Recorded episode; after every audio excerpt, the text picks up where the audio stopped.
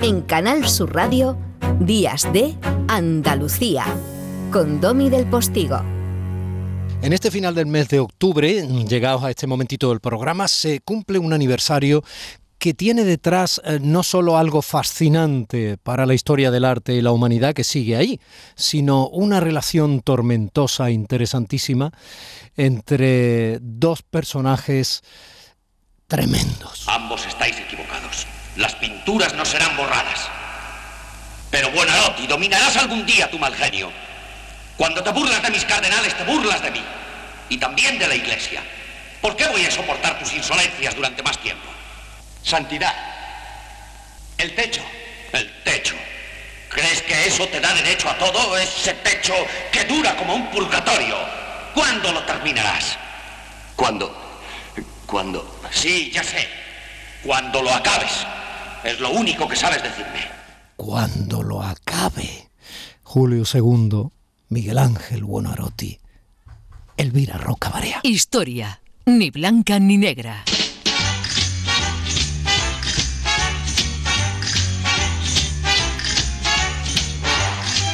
A usted acudimos, mi señora, para poner luz a lo que tanta luz puso en ese techo de la capilla Sixtina. Buenos días, Elvira. Buenos días, don mi querido. Sí, el cine ha hecho mucho daño. ya sabía que me lo iba a decir. Estaba escuchando ese. Charlton Heston estaba fenómeno y y ay, no me acuerdo. Es que, claro, son dos. la gente cree que todo lo que hay en la Capilla Sixtina lo pintó Miguel Ángel y esas cosas tan peregrinas, no es así en absoluto. Oye, pero aparte del tormento y el éxtasis que supuso todo esto y el título de esa peli, una de ellas, eh, ¿es verdad que el Papa Julio II le dijo que pintara los doce apóstoles y Miguel Ángel se volvió loco y pintó 300 figuras como mínimo y no acababa nunca? No, en absoluto. Vamos a ver, el proceso de reconstrucción de la capilla Sixtina comienza a finales del siglo XVIII hmm. y se debe a Sixto IV, que por eso se llama Sixtina. Hmm. Es decir, que era una capilla eh, que estaba eh, muy estropeada, pues, formaba parte de la vieja fortaleza, etcétera. Entonces su restauración, su conversión, digamos, en un espacio eh, ya de tipo renacentista comienza con, con el nombre, con el hombre a que le dio el nombre, Sixto IV. ¿vale? Y, ahí empieza y se pinta, digamos, los paneles de la derecha y de la izquierda mirando, según se mira hacia el altar, ¿no? Eh, la parte de la izquierda, según se mira hacia el altar, que corresponden a, la, a, Moisés, y la derecha, digamos, son paneles que pintan escenas de la vida de Jesucristo. Y ahí intervienen Luca Signorelli, Botticelli, Pietro Perugino, Pinturicchio, en fin, muchísimos pintores, ¿vale? Y esta es, digamos, la parte primera mm, de eh, que, que, deja la capilla Sistina como nosotros la conocemos, ¿vale? no, no entera, pero una parte ya muy importante, que son las paredes, abajo, ¿vale? el, el, episodio este y a lo que se refiere la película tiene que ver con el encargo que le hace, sí, cierto, Julio II, sobre el techo de la capilla que estaba pintada de azul con estrellas. Ajá. Y ese proceso, de esa parte mm, eh, de realmente son unos cuantos años, que es la que ahora se celebra, es decir, el encargo de Julio II, pues Miguel Ángel empieza a trabajar ahí en 1508 y acaba en 1512. Y es, y es en la fecha simbólica esta del 31 de octubre de 1512, Miguel Ángel hace entrega de la parte que le ha encargado Julio II. ¿Estamos? Que son fundamentalmente, bueno, eh, y, él ha pintado ahí bastante, porque ten en cuenta que lo que se, lo que se habían pintado eran, digamos, paredes, o sea, lo, lo que está en vertical. O sea, para ubicar, tal día como mañana, de hace casi 520 años, casi, eh, Miguel Ángel entrega lo que hizo en la Capilla Sistina en el techo. Exactamente, no, no, no, no. una parte, no, no entrega todo el techo porque todo el techo no ha sido encargado. Él ha pintado sobre las ventanas, o sea, imagínate el sitio y es curvo. Entonces, lo que están pintadas son las paredes. En las zonas de las ventanas que ya se empiezan a curvar, ahí ha pintado genealogía de Jesucristo, eh, escenas del Génesis, que son famosísimas, y esa parte, que es lo, que él ha pintado entre 1508 y 1512, la entrega a Julio II en esta fecha. La, Biblia en bóveda, la Biblia en bóveda, para decirlo No, no, no, él no ha hecho ahí nada más que una parte. Lo que pasa es que, claro, había que teatralizar esto un poco y entonces eh, se concentra todo el trabajo en, en la relación entre Julio II y Miguel Ángel y lo que supuestamente sucede entre 1508 y 1512, pero no es verdad. Miguel Ángel seguirá pintando luego otro papa más, que es Pablo III, encarga la, la, muy famosa parte del juicio final. Con lo cual tenemos el, el, Génesis a un lado, ¿vale? Las nueve escenas famosas del, del Génesis y en la otra parte el juicio final. O sea, digamos, hay una coherencia temática en aquello, ¿no? del, del Génesis al juicio final. Pero este juicio final no ha sido encargado por Julio II, sino que ha sido encargado por Paulo III. Y esas, esas pinturas se hacen mucho después, en 1536. Han pasado más de 20 años desde las otras. Entre medias ha habido varios papas. ¿Que ¿Por qué no se ha seguido pintando? Bueno, pues porque nadie le interesó continuar lo que había empezado Julio eh, II. Es decir, Julio II había encargado unas pinturas para una parte del techo y se habían terminado y aquello estaba bien y ya está. Entre medias hubo Clemente VI, hubo un papa español, Adriano VI, que tampoco tuvo mucho interés, y, eh, y, ahí quedó, hasta que de otro papa, muy preocupado por el arte, como lo había sido, o, muy amante del arte, como lo había sido Julio II, que fue Pablo III, mm. encarga a Miguel Ángel que pinte el resto. Mientras tanto, ahí había lo que había antes. Quiero decir, de la misma manera que había, que había cielo azul y estrellitas en la zona que acometió en principio Miguel Ángel, en la otra parte seguía viendo por lo que hubiera estado pintado de origen en la capilla, ¿no? Exactamente, es decir, el encargo de, de Julio II no, no cubrió todo el techo, mm. eso era enorme. Entonces, pero a partir ya, digamos, la siguiente parte, la acometida, la segunda acometida de frescos de eh, esa ya sí cubre prácticamente todo el espacio que quedaba. Y, y, bueno, pues son como 300 figuras, pero no 300 figuras de apóstoles, 300 figuras que cubren eh, una parte grandísima de todo lo que es la literatura bíblica, ¿no? Eh, en, en, sucesivas, en sucesivos cuadros que son como viñetas que nos van contando, pues, por una parte el Génesis y por otra parte el, juicio final y la, la genealogía de Jesucristo. Hay, hay, hay que irlos leyendo casi como si fueran viñetas porque tienen una secuencia temática, ¿no? Muy importante. Bueno, ahí se concentra la película, pues no nos crea dos personajes estupendos, fantásticos, dos actores magníficos y realmente la, la, la mayor, la parte que y concentra ahí todo lo que son las, las, las peripecias de décadas de pintar, ¿entiendes? Y bueno, pues nos ha llenado, todos tenemos en la cabeza a ese hombre tumbado ahí, nunca estuvo tumbado. Eh, siempre pintó de pie. Eh, bueno, pues creó él mismo, inventó un sistema mm, de andamios que eran más o menos desmontables para, para no entorpecer la, el uso de la capilla, que no dejó nunca de ser utilizada como tal capilla. que ahí eran los cónclaves y siguen siendo y, pasaban cosas, o sea que había que estar montando y desmontando andamios y bueno, diseñó un sistema bastante fácil de montar y desmontar.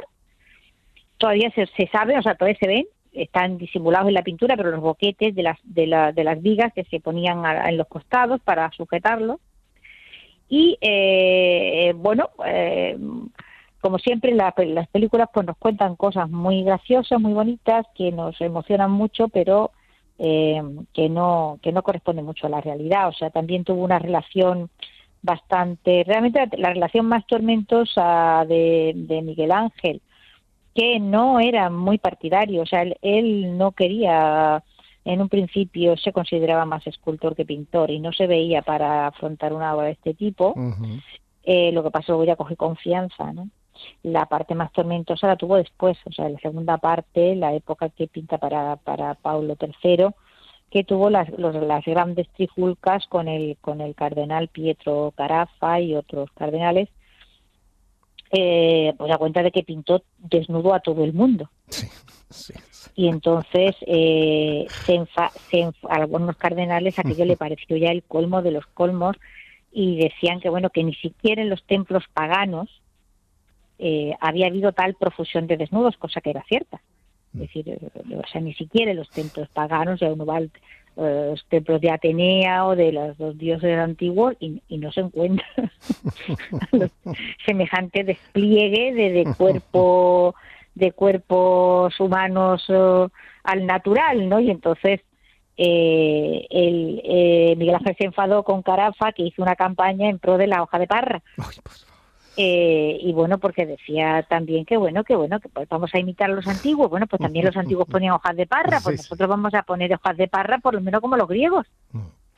Y, entonces se enfadó muchísimo y pintó oh, a Carafa eh, como el dios de los infiernos, el dios Minos, que está en un, en un fresco que tiene algunas connotaciones mitológicas. Mm. Y, y, el cardenal eh, se, se enfadó muchísimo y fue a reclamarle al Papa y el Papa Paulo III, con un sentido del humor extraordinario, le dijo que él tenía dominio sobre el más acá, pero que él sobre el más allá no tenía ninguno y que le habían pintado en los infiernos, ahí no podía intervenir y ahí se quedó Pietro Carafa dibujado representando al dios Minos.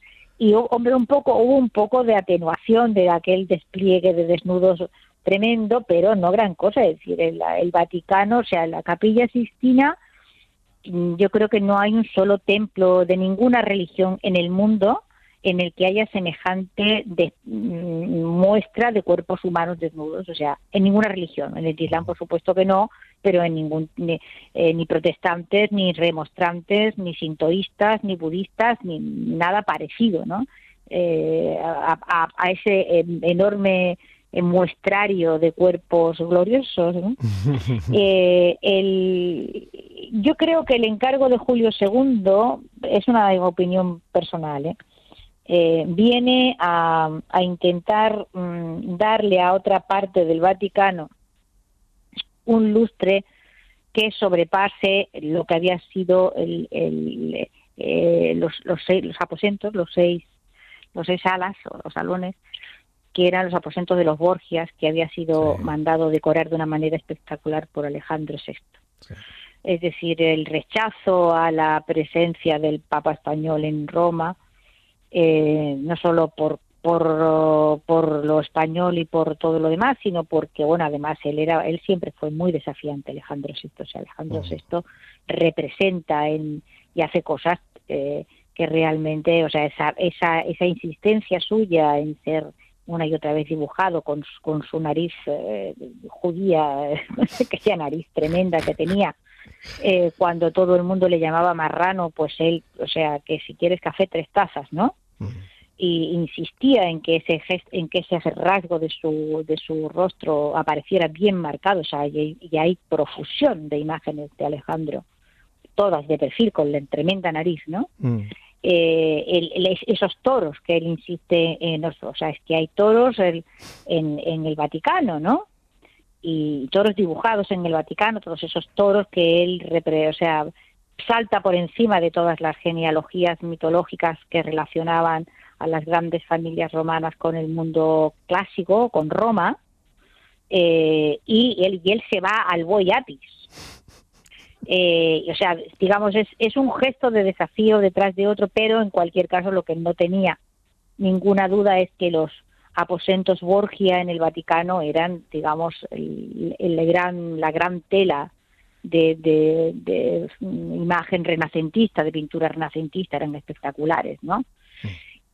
Y entonces yo creo que un poco el encargo de, de Julio II viene para, para darle al Vaticano otra en otra zona del Vaticano y que era también muy estratégica, que es la Capilla Sistina, darle... Un mayor eh, protagonismo. Sí, sí, un protagonismo que, que, hiciera olvidar, que, que tapara, que... Mm, claro, claro, y de hecho después, que claro, que hiciera que olvidar... la prevalencia de lo que suponían esas, claro. Los aposentos Borgia. Al final, en, eh, al margen de las y de hecho, los, y, si me permiten, los aposentos Borgia terminaron siendo clausurados al, en ese siglo, mm. al final de ese siglo, y estuvieron cerrados, ¿eh? o sea, es un milagro que eso es que eh, la calidad de la pintura, vamos, fue extraordinaria, porque es un mm. milagro que no se estropearan esos frescos para siempre, mm.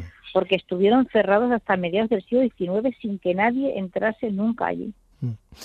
Y fueron recientemente restaurados y bueno, pues se les puede ver ya muy, muy a posteriori, pero durante siglos eh, esos aposentos en el Vaticano estuvieron cerrados. Decía yo que historias de papas, historias políticas, historias de grandes personajes y protagonismos enfrentados, historias que evidentemente pertenecen a sus respectivos contextos. Los Borgia, un apellido que de por sí da para, para miles de narraciones.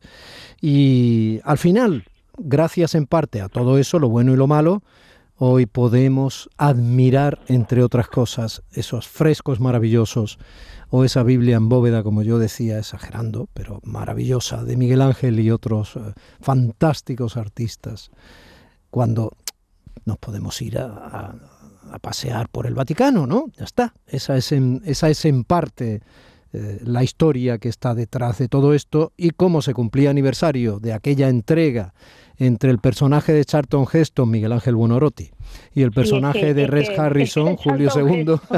es que de verdad no hay manera ya de meter un poco no, no, es que bueno, bueno, Elvira, es imposible. Semana que viene más, ¿vale? Semana que viene más, hablaremos de otra cosa. Domi del Postigo en Canal Sur Radio. Días de Andalucía.